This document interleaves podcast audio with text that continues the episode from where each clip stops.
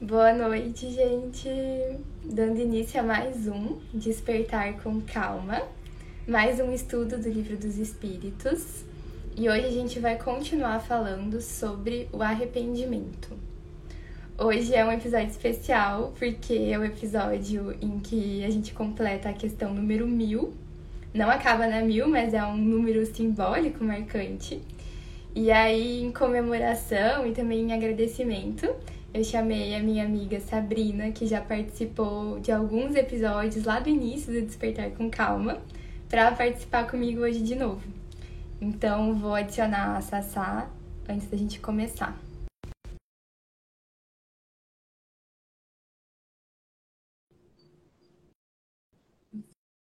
Ver se vai dar certo. Deu certo! Oi, amiga! Oi, oi! oi! Prazer estar aqui nesse episódio marcante.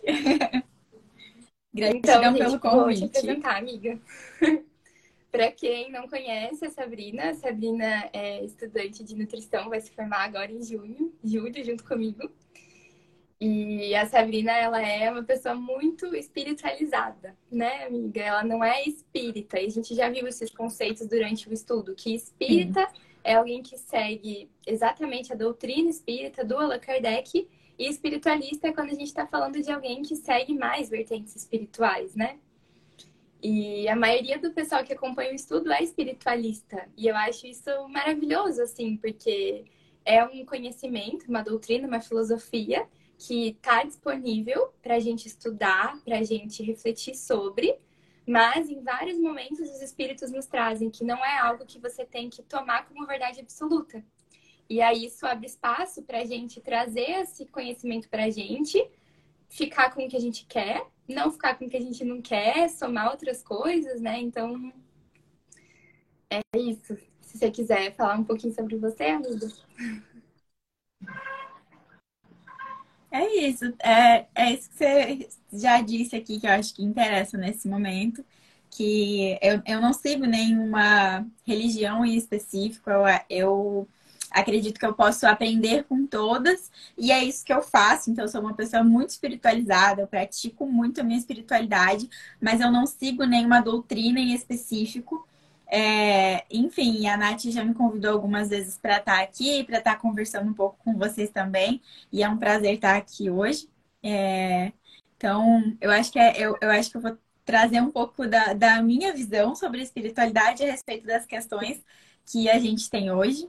E eu espero que possa então ajudar então, tá, vocês também a refletirem. Então, antes de iniciar o estudo de hoje, eu convido vocês para fecharem os olhos no momento de oração, para a gente fazer a abertura do nosso estudo. E nesse momento, eu peço para que toda a equipe espiritual que acompanha esse estudo, nossos anjos da guarda, guias espirituais, possam estar aqui com a gente, nos guiando, nos orientando pelas melhores reflexões diante de cada uma das questões, para que eu e a Sabrina possamos estar aqui como instrumentos para levar uma mensagem. Eu agradeço por estarmos reunidos aqui hoje e peço para que a gente possa emanar a energia desse momento para todos os seres que necessitem dela. Que assim seja. Bom, então a gente começa hoje pela questão 998, em que Kardec questiona os espíritos. A expiação se cumpre no estado corporal ou no estado de espírito? E aí os espíritos respondem: a expiação se cumpre durante a existência corporal pelas provas às quais o espírito está submetido, e na vida espiritual pelos sofrimentos morais ligados ao estado de inferioridade do espírito. É, eu acho que a gente sempre tem é, meios de, de é, melhorar o nosso espírito, de evoluir. E a gente sempre vai ter essas oportunidades. Nós não estamos isentos de ter erros, né? E de causar problemas para outras pessoas. Às vezes nem é a nossa intenção, mas quando a gente para para refletir, a gente causou algum prejuízo para alguém, ou até propositalmente a gente ficou muito bravo, né? Porque a gente tem situações no dia a dia que as pessoas causam problemas pra gente ou que causam irritabilidade, e você às vezes vai lá e no ódio você vai causar um problema para aquela pessoa também. Né? É, e isso às vezes acaba né, é, é, causando também arrependimento. Você para para pensar, às vezes, nossa, não devia ter feito aquilo, né? E a gente também acaba pagando pelos nossos erros de alguma forma. Então, nessa vida ou em outra, a gente vai acabar pagando por aquilo que a gente fez, é, a depender da, também do uhum, impacto que a gente causou com isso, né? E eu é, penso assim dessa questão, né? O Kardec questiona se a expiação, ou seja, a consequência desse ato que a gente se arrependeu, se ele vem quando a gente está no estado corporal ou quando a gente está no estado espiritual. E aí os espíritos respondem que nos dois. Quando a gente está no estado corporal, esse arrependimento, ela vem como uma oportunidade da gente reparar. Então, muitas vezes vem como sofrimento, outras vezes vem como oportunidades da gente fazer gestos ativos e amorosos para fazer uma reparação desse mal que a gente possa ter cometido. E aí, quando a gente está no estado de espírito, lá no mundo espiritual, essa expiação ela vem como uma, um sentimento moral. Então, a gente não está isentos de sofrimentos, assim, ou de culpas, ou de arrependimento quando a gente está no estado de espírito. Inclusive, a gente tem mais ainda, porque a gente tem mais compreensão, logo, a gente tem mais arrependimento. E aí é por isso que muitas vezes, quando a gente está no estado de espírito e a gente se depara com tudo aquilo que a gente fez ao longo da nossa vida física e não gostaria de ter feito ou gostaria de ter feito mais, vem esse arrependimento, vem esse sentimento, essa culpa moral, e aí vem muito forte para o espírito o sentimento, o desejo de reencarnar. E aí, quando a gente está aqui reencarnados, é a hora de então fazer isso, né? Da ação. De então eu tô aqui no mundo de provas e expiações, no mundo material, aonde eu posso fazer as reparações que eu preciso. Então eu vou, né? E, e a gente ter essa consciência. E é quando e é quando a gente Isso. vem com os nossos karmas, né, amiga? Que a gente vem com as lições kármicas também para aprender é, e que às vezes a gente passa por dificuldades, por problemas, a gente tem até é, certas limitações para superar essas dificuldades ou um karma que a gente pode trazer nessa vida. E é justamente com isso que a gente tem que aprender e ter essa reparação para conseguir evoluir. Tanto é assim que no Espiritismo eles não usam a palavra karma. Mas quando a gente fala da lei de causa e efeito, é uhum. é exatamente a mesma coisa. E aí isso é muito legal. Quando a gente começa a estudar as doutrinas, a gente vê que, em essência, muitas delas falam a mesma coisa né? Só que com termos diferentes. Então, isso, é exatamente, isso. E aí o nosso karma, né? Nada mais é do que o planejamento reencarnatório que a gente fez antes de vir para cá e as pendências que a gente tem de outras vidas e os desejos de reparação que a gente traz de outras vidas. E dessa, né?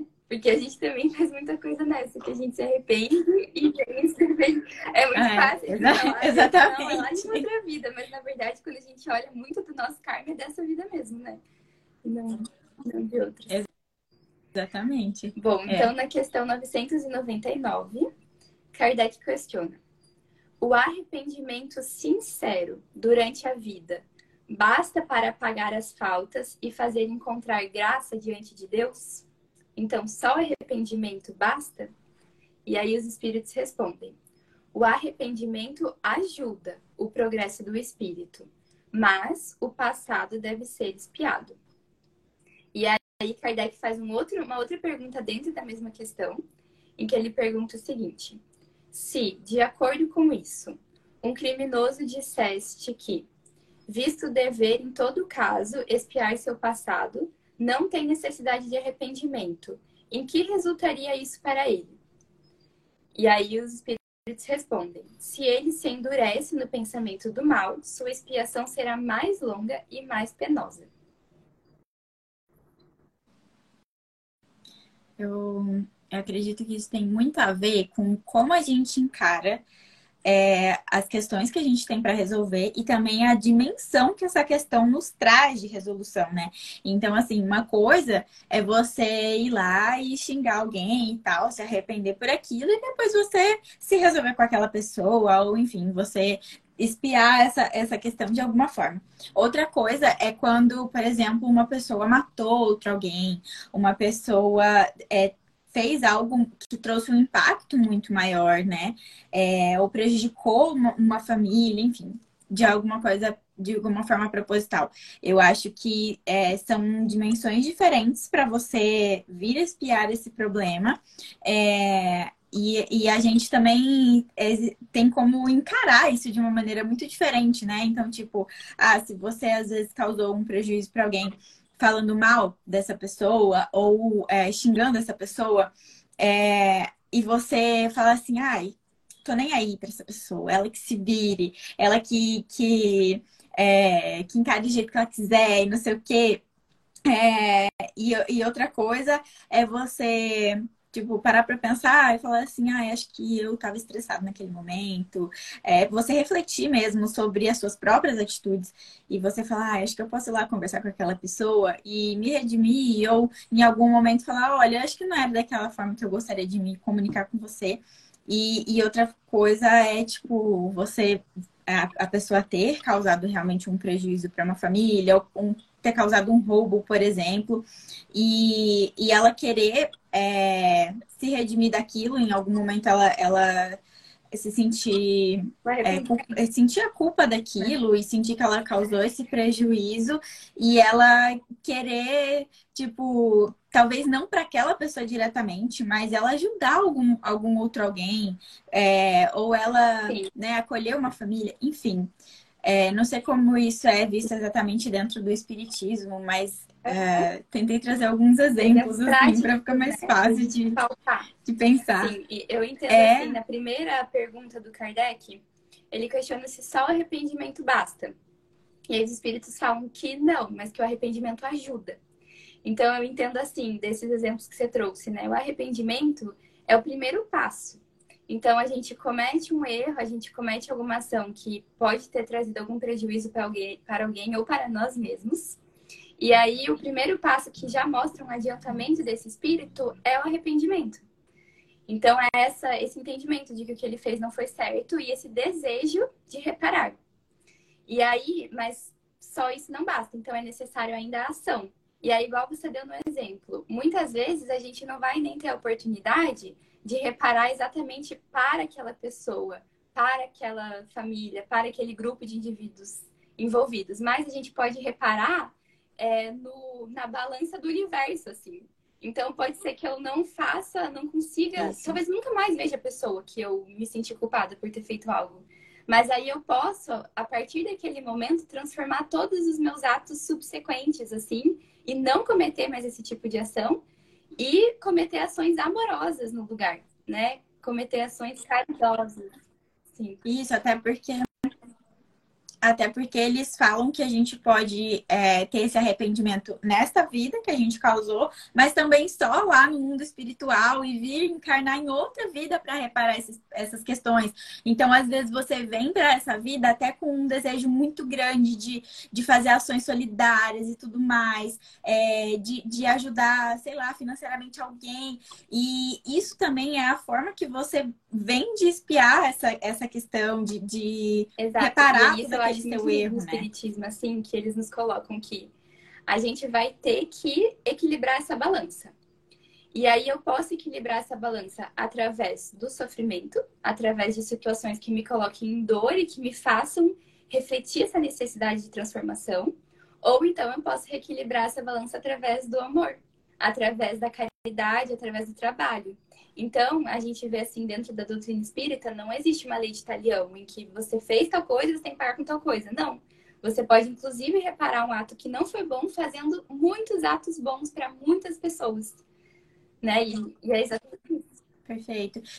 Eu acho que eu acho que esse amor também, é, é essa forma de, de de fazer as coisas com esse amor, a gente identifica e se conecta mais com isso quando a gente também procura espiritualidade e a gente procura entender os porquês, procura entender a, as nossas motivações, o, o porquê a gente está aqui.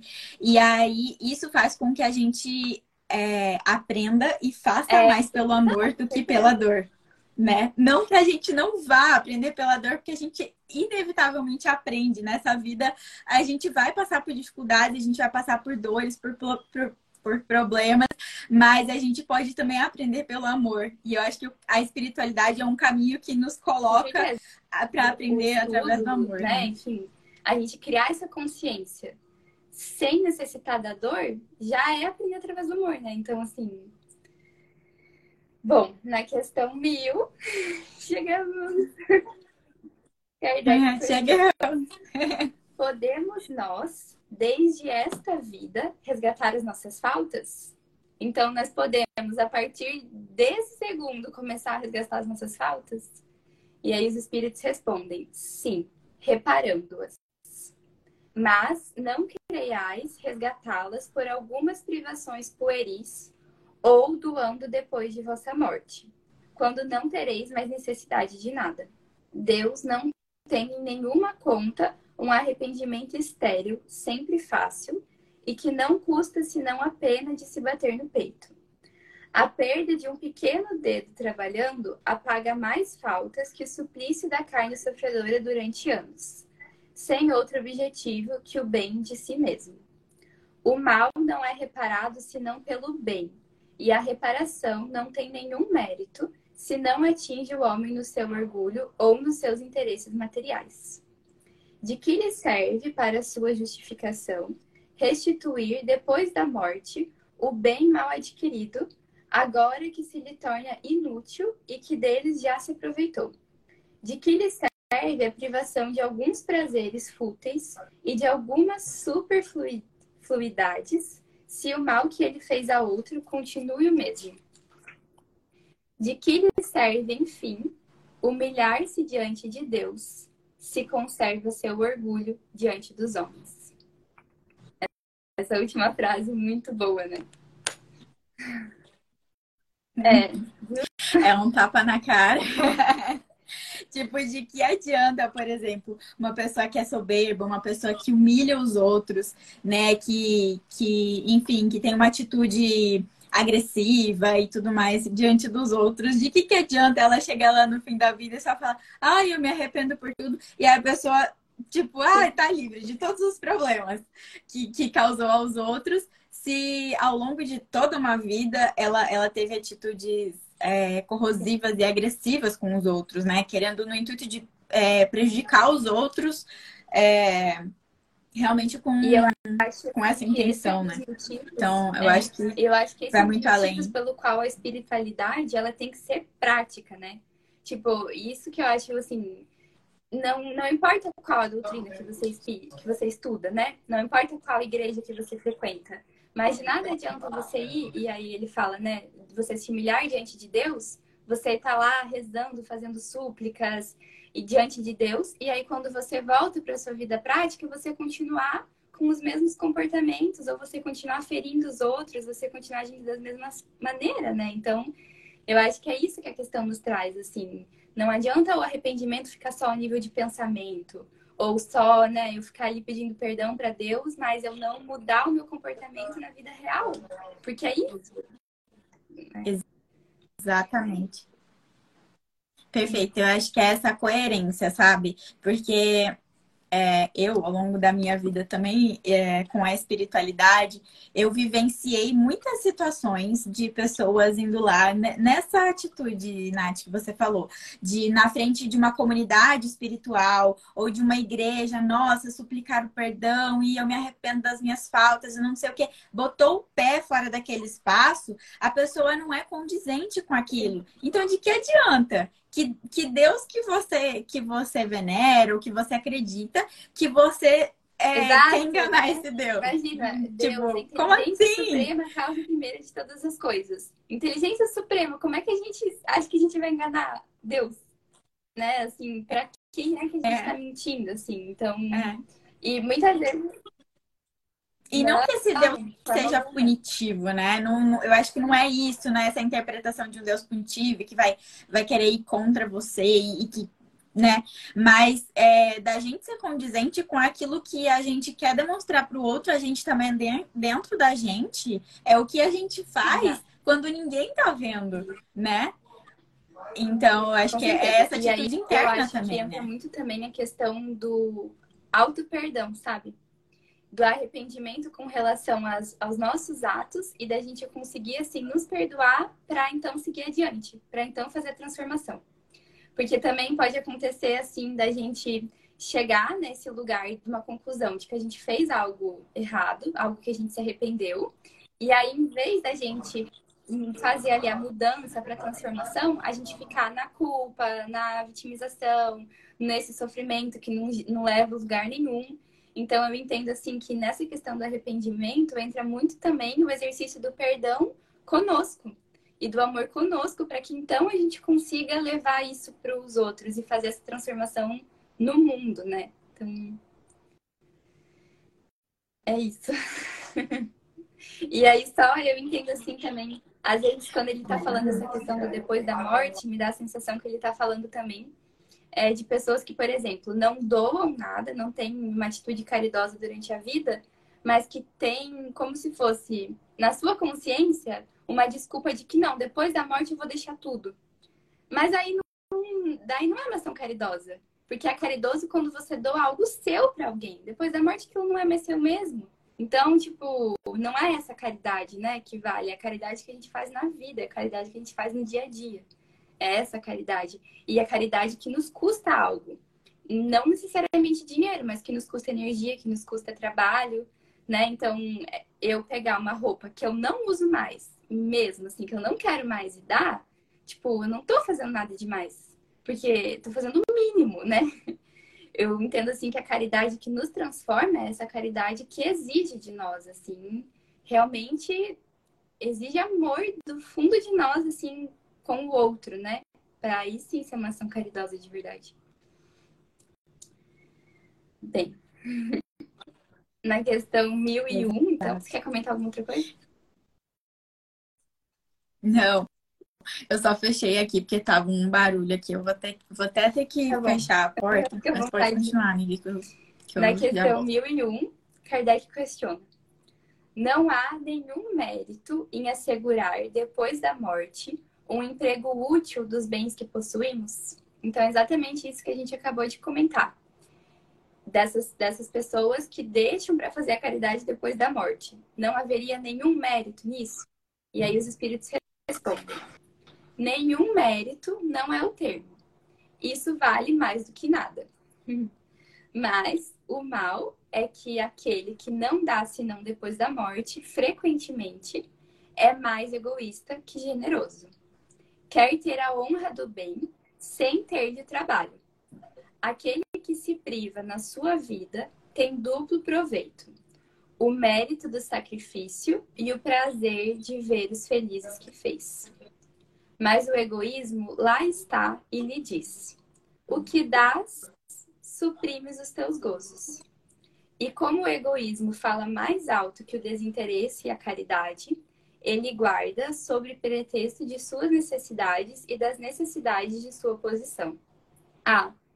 Lamentai aquele que não conhece o prazer de dar. Este é verdadeiramente deserdado de uma das mais puras e mais suaves alegrias. Deus, submetendo-o à prova da fortuna, tão difícil e tão perigosa para seu futuro, quis lhe dar por compensação a felicidade da generosidade da qual ele pôde gozar desde este mundo. Eu acho que essa doação, é, às vezes, é interpretada como coisas materiais, né? Ou como dinheiro e tudo mais. E muitas vezes não é o que a gente tem para para oferecer e não é o que é para oferecer, porque né, a, a, gente vê tipo X religião religiões e tal, é, pedindo coisas em dinheiro, por exemplo, e às vezes a pessoa não tem nem para ela comer, ela não tem nem para pagar a, as contas necessárias da casa dela. Então não é isso que é para ela dar. É o que é para dar é o que a gente tem para transbordar para o outro. Então às vezes é um ato de, de generosidade, é acolher alguém que está ali passando por um momento difícil, é dar um sorriso para alguém, é dar um bom dia. Gente, quanta gente que a gente é, encara no dia e que você fala bom dia para a pessoa e a pessoa nem olha para sua cara, não responde. E isso é um ato tão simples que você pode melhorar o dia de alguém ou tipo assim fazer a pessoa sentir, nossa, eu fui é, eu tive a reciprocidade desse ato. Então, às vezes, não é um ato gigantesco, não é aquilo que você não pode dar, e sim aquilo que você tem para transbordar para a vida do outro, porque na sua você já está muito e bem resolvido assim, ó, a gente né? sempre vai ter o que dar. Sabe? É exatamente isso. Pode ser que eu esteja num momento da minha vida que eu não tenha nada financeiro ou nada material para dar. Mas eu sempre vou ter algo para oferecer para as pessoas, né? Um ato de serviço, uma palavra, um olhar, exatamente isso que você falou. E eu acho assim, ó, que quando eu tenho algo para dar, que dá, né, sim, existem os dois casos, os casos que você não tem, mas você pode dar outras coisas. Agora, quando você tem condições financeiras de dar, e eu entendo que no mundo que a gente vive hoje, que é um mundo ainda muito desigual, é muito importante que a gente avalie o que é que é necessário a gente ter, o que é luxo, né? E o que é que meu egoísmo está me falando que eu preciso, mas que eu poderia estar tá doando, né? E eu sei, assim, que existem muitas pessoas que têm condições de, de compartilhar muito mais, que poderiam, assim, estar tá tornando o nosso mundo mais equalitário, mas que aí, por uma questão de falsas necessidades, não estão. E isso é muito doido, assim, a gente vê acontecendo, né? Às vezes as pessoas vão adquirindo mais e mais dinheiro e as necessidades, entre muitas aspas, vão aumentando. Então, a necessidade de roupa vira ter uma roupa muito mais cara do que, que ela tinha. A necessidade de alimentação, de viagem, e aí dá uma sensação de que nunca sobra, de que você nunca tem para doar, né? Que você só tem para doar aquilo que é que mais está velho sobrando na sua casa. E aí a gente vê que não é esse o ato caridoso, né? O ato caridoso é quando você realmente reparte, assim, tipo, não, eu vou repartir a minha energia com você. Eu vou repartir o, o minha condição material, uhum. se eu uhum. posso, com, com o outro, sabe? Então, é, essa é a verdadeira caridade, uhum. né? E não eu, tipo, ah, pega essa coisa velha aqui que eu tenho. É. É repartir seu tempo, é repartir, uh, pode ser uma, um, alguma coisa financeira às vezes, e, e às vezes esse essa doação, ela não é para alguém assim, tipo, claro, as crianças da África, por exemplo, precisam de, de ajuda, precisam desse auxílio, é, mas às vezes a pessoa está do seu lado, é um familiar seu que está passando por uma dificuldade e você está lá é, oferecendo dinheiro para várias ONGs e não sei o quê, e se sentindo a pessoa mais maravilhosa do mundo por fazer uma doação, e às vezes a pessoa que está ali do seu lado, seu familiar, está precisando muito mais desse auxílio e, e você não consegue perceber isso, sabe? Então, acho que é, é esse olhar empático para o que está ao nosso redor, também para tudo aquilo que expande, para que está mais distante, mas principalmente para o que está no nosso convívio, no nosso dia a dia. reticências e desculpas para não doar para aqueles que estão perto de nós, né? Quantas vezes a gente conhece alguém que necessita Sim. e a gente pensa, não, mas essa pessoa poderia trabalhar mais, essa pessoa poderia, né, economizar. Não, eu não posso porque, enfim, né, a gente fica às vezes criando desculpas para nós mesmos, assim, do porquê não ser mais generosos, do porquê não ser mais caridosos, né? E se a gente pode, a gente deve. Eu entendo assim, né? É um dever a gente exercitar a nossa generosidade. E aí a gente encontra o prazer de dar, que é o que ele fala aqui, né? E é muito doido, porque quando você entra nesse fluxo de dar e receber, você vê que quando você dá, você não fica com menos. É uma coisa assim, é uma magia que acontece, né? Quando você doa, você não fica com menos, não te falta, sabe? Porque você se preenche de outras coisas e você recebe tudo aquilo que você dá, porque a gente vive num universo justo, né? Num universo regido por leis. Então, toda vez que eu estou doando, eu estou automaticamente recebendo.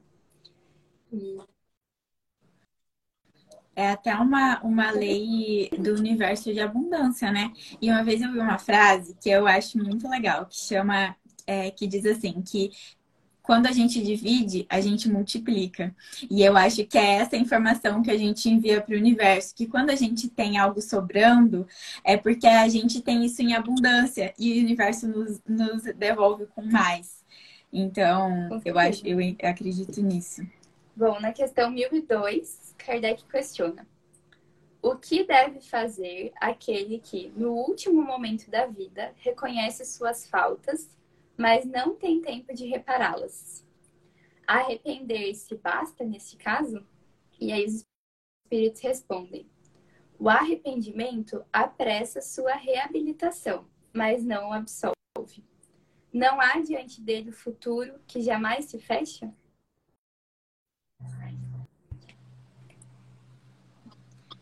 É, eu, na minha opinião, está muito ligado com a nossa postura perante as coisas, né?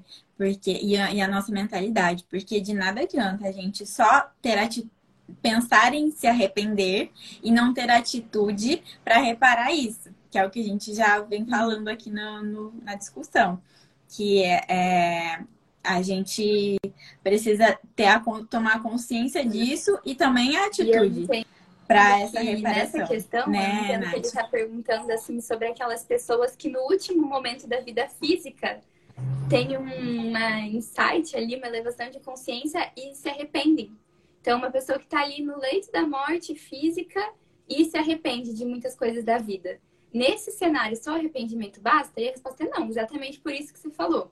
Não basta, mas adianta o processo. Por quê? Porque o arrependimento é o primeiro passo. Então, assim, né? Tomada. A tomada de consciência, né?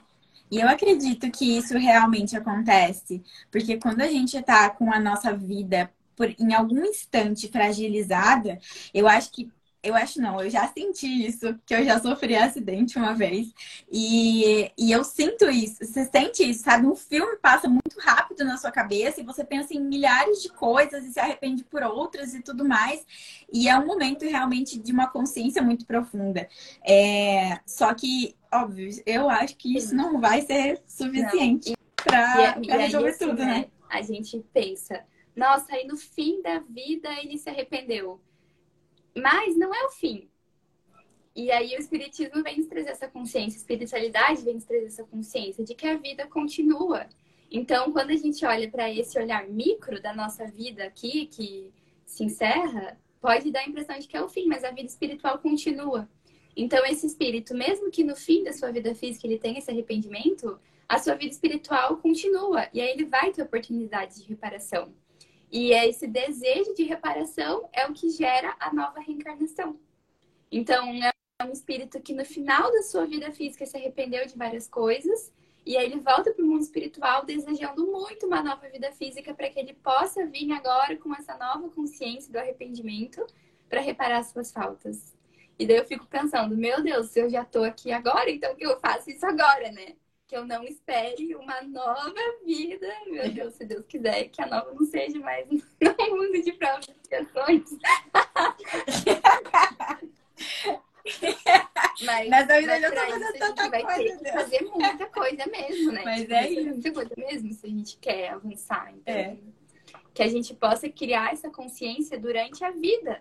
Hoje, agora, né? Tipo assim, a qualquer momento a gente possa ter arrependimentos, olhar para esses lugares, né, para essas situações e fazer esse trabalho que é super desafiador, que é muito fácil quando a gente está falando, simples quando a gente está falando, mas que na prática a gente sabe que é super desafiador, de se transformar, de deixar a voz do egoísmo mais baixa, né, de escutar mais a nossa alma, de escutar mais os nossos guias, de ser mais humilde, né, de nos perdoar, de aceitar mudar de opinião, mudar a forma de se, de se comportar, tudo isso. Então, assim, é aqui, é agora que a gente faz as transformações, né?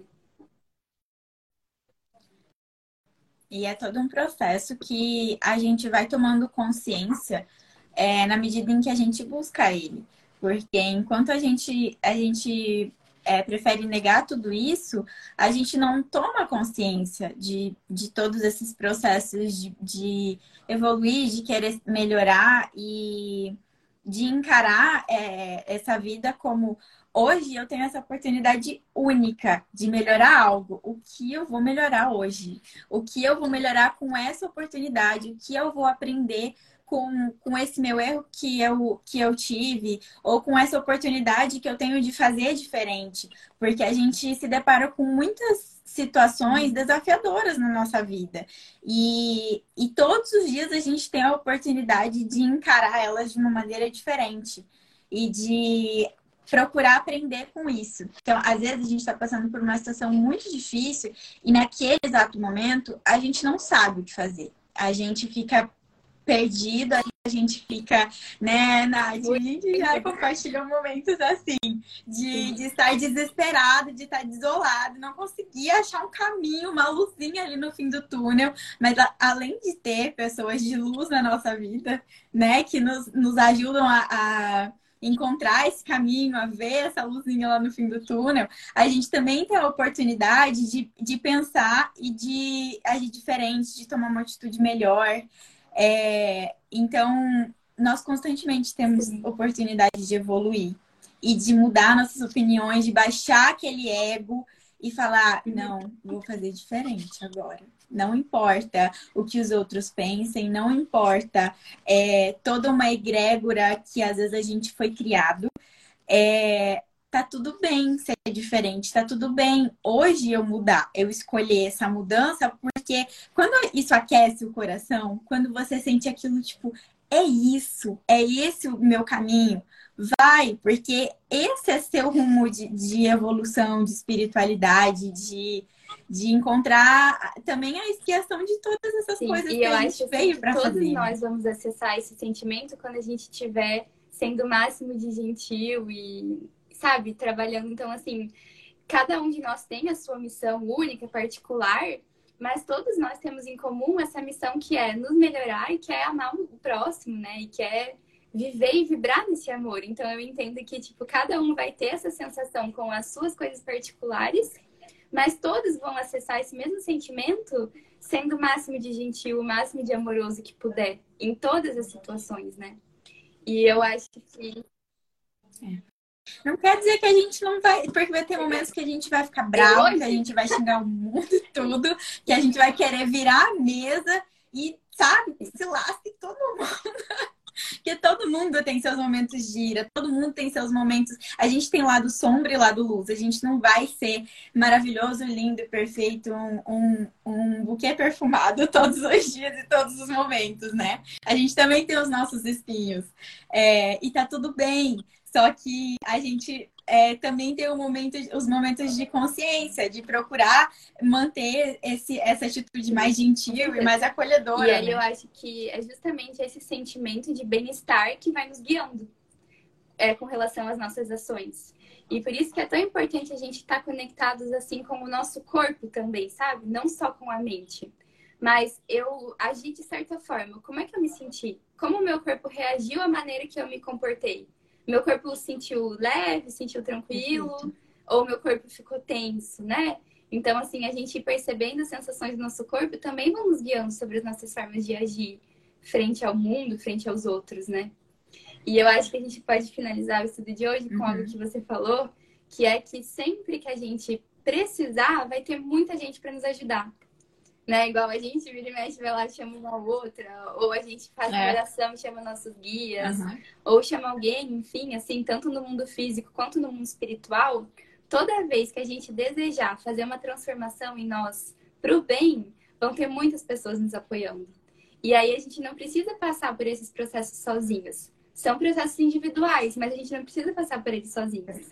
A gente pode sempre contar com outras pessoas, Isso. com outros espíritos, para nos auxiliarem. E a gente lembra que a gente não está sozinhos nunca, né? Então, assim, a gente sempre vai ter pessoas que nos amam, nos apoiam, que a gente pode contar, se firmar nelas. Nem sempre presencialmente, mas existem. Essas pessoas estão aqui com a gente, né? Sim, sim. E muitas vezes esse acolhimento não vem daquela pessoa que você está esperando, não vem daquele familiar e tudo mais. Às vezes vem de alguém que que se tornou família para você. Às vezes vem de algum amigo que, que tá lá para esse momento, para viver isso com você e para te ajudar a se levantar e a seguir esse caminho, porque a gente nunca tá sozinho. E isso também é muito acolhedor, né? Saber que a gente não, não tá sozinho, que a gente não precisa enfrentar todos os problemas sozinho. E aí, sim, acho que a gente encerra, então, o capítulo de hoje. E agradeço imensamente, amiga, por você ter participado hoje comigo. Agradeço muito pela sua vida. Ah. E, enfim, por tudo que você representou. Gratidão. Eu também pela sua. E gratidão pelo convite muito a todos hoje. que estão aqui, né? A gente só chegou na questão mil porque um monte de gente estava aqui comigo. Então, eu nunca me propus a estar aqui sozinha ou com, ensinando, né? Sempre estudando junto com várias outras pessoas. E é por isso que a gente foi caminhando. Então, até eu quis te chamar numa forma de agradecer a todo mundo que acompanha, que faz parte desse estudo junto comigo, assim. Então, eu sou realmente então, todo mundo Sim, que está aqui tá se sinta representado também. que eu sei que tem gente que te acompanhou por muito tempo, que teve aqui te motivando. Nossa, e isso ajuda muito, né? É isso, né? A gente não está sozinhos. E aí vem as pessoas mais diferentes dos lugares mais diferentes nos lembrar de que a gente não está sozinhos e que existem várias outras pessoas com esse mesmo propósito de transformação e de renovação. Então, nesse momento, eu encerro, a gente encerra agora o estudo de hoje. Agradeço toda a proteção espiritual que a gente recebe e que a gente possa permanecer nessa energia de prece, de estudo, enfim. Um beijo, gente, e até o próximo. Tchau. Tchau, gente.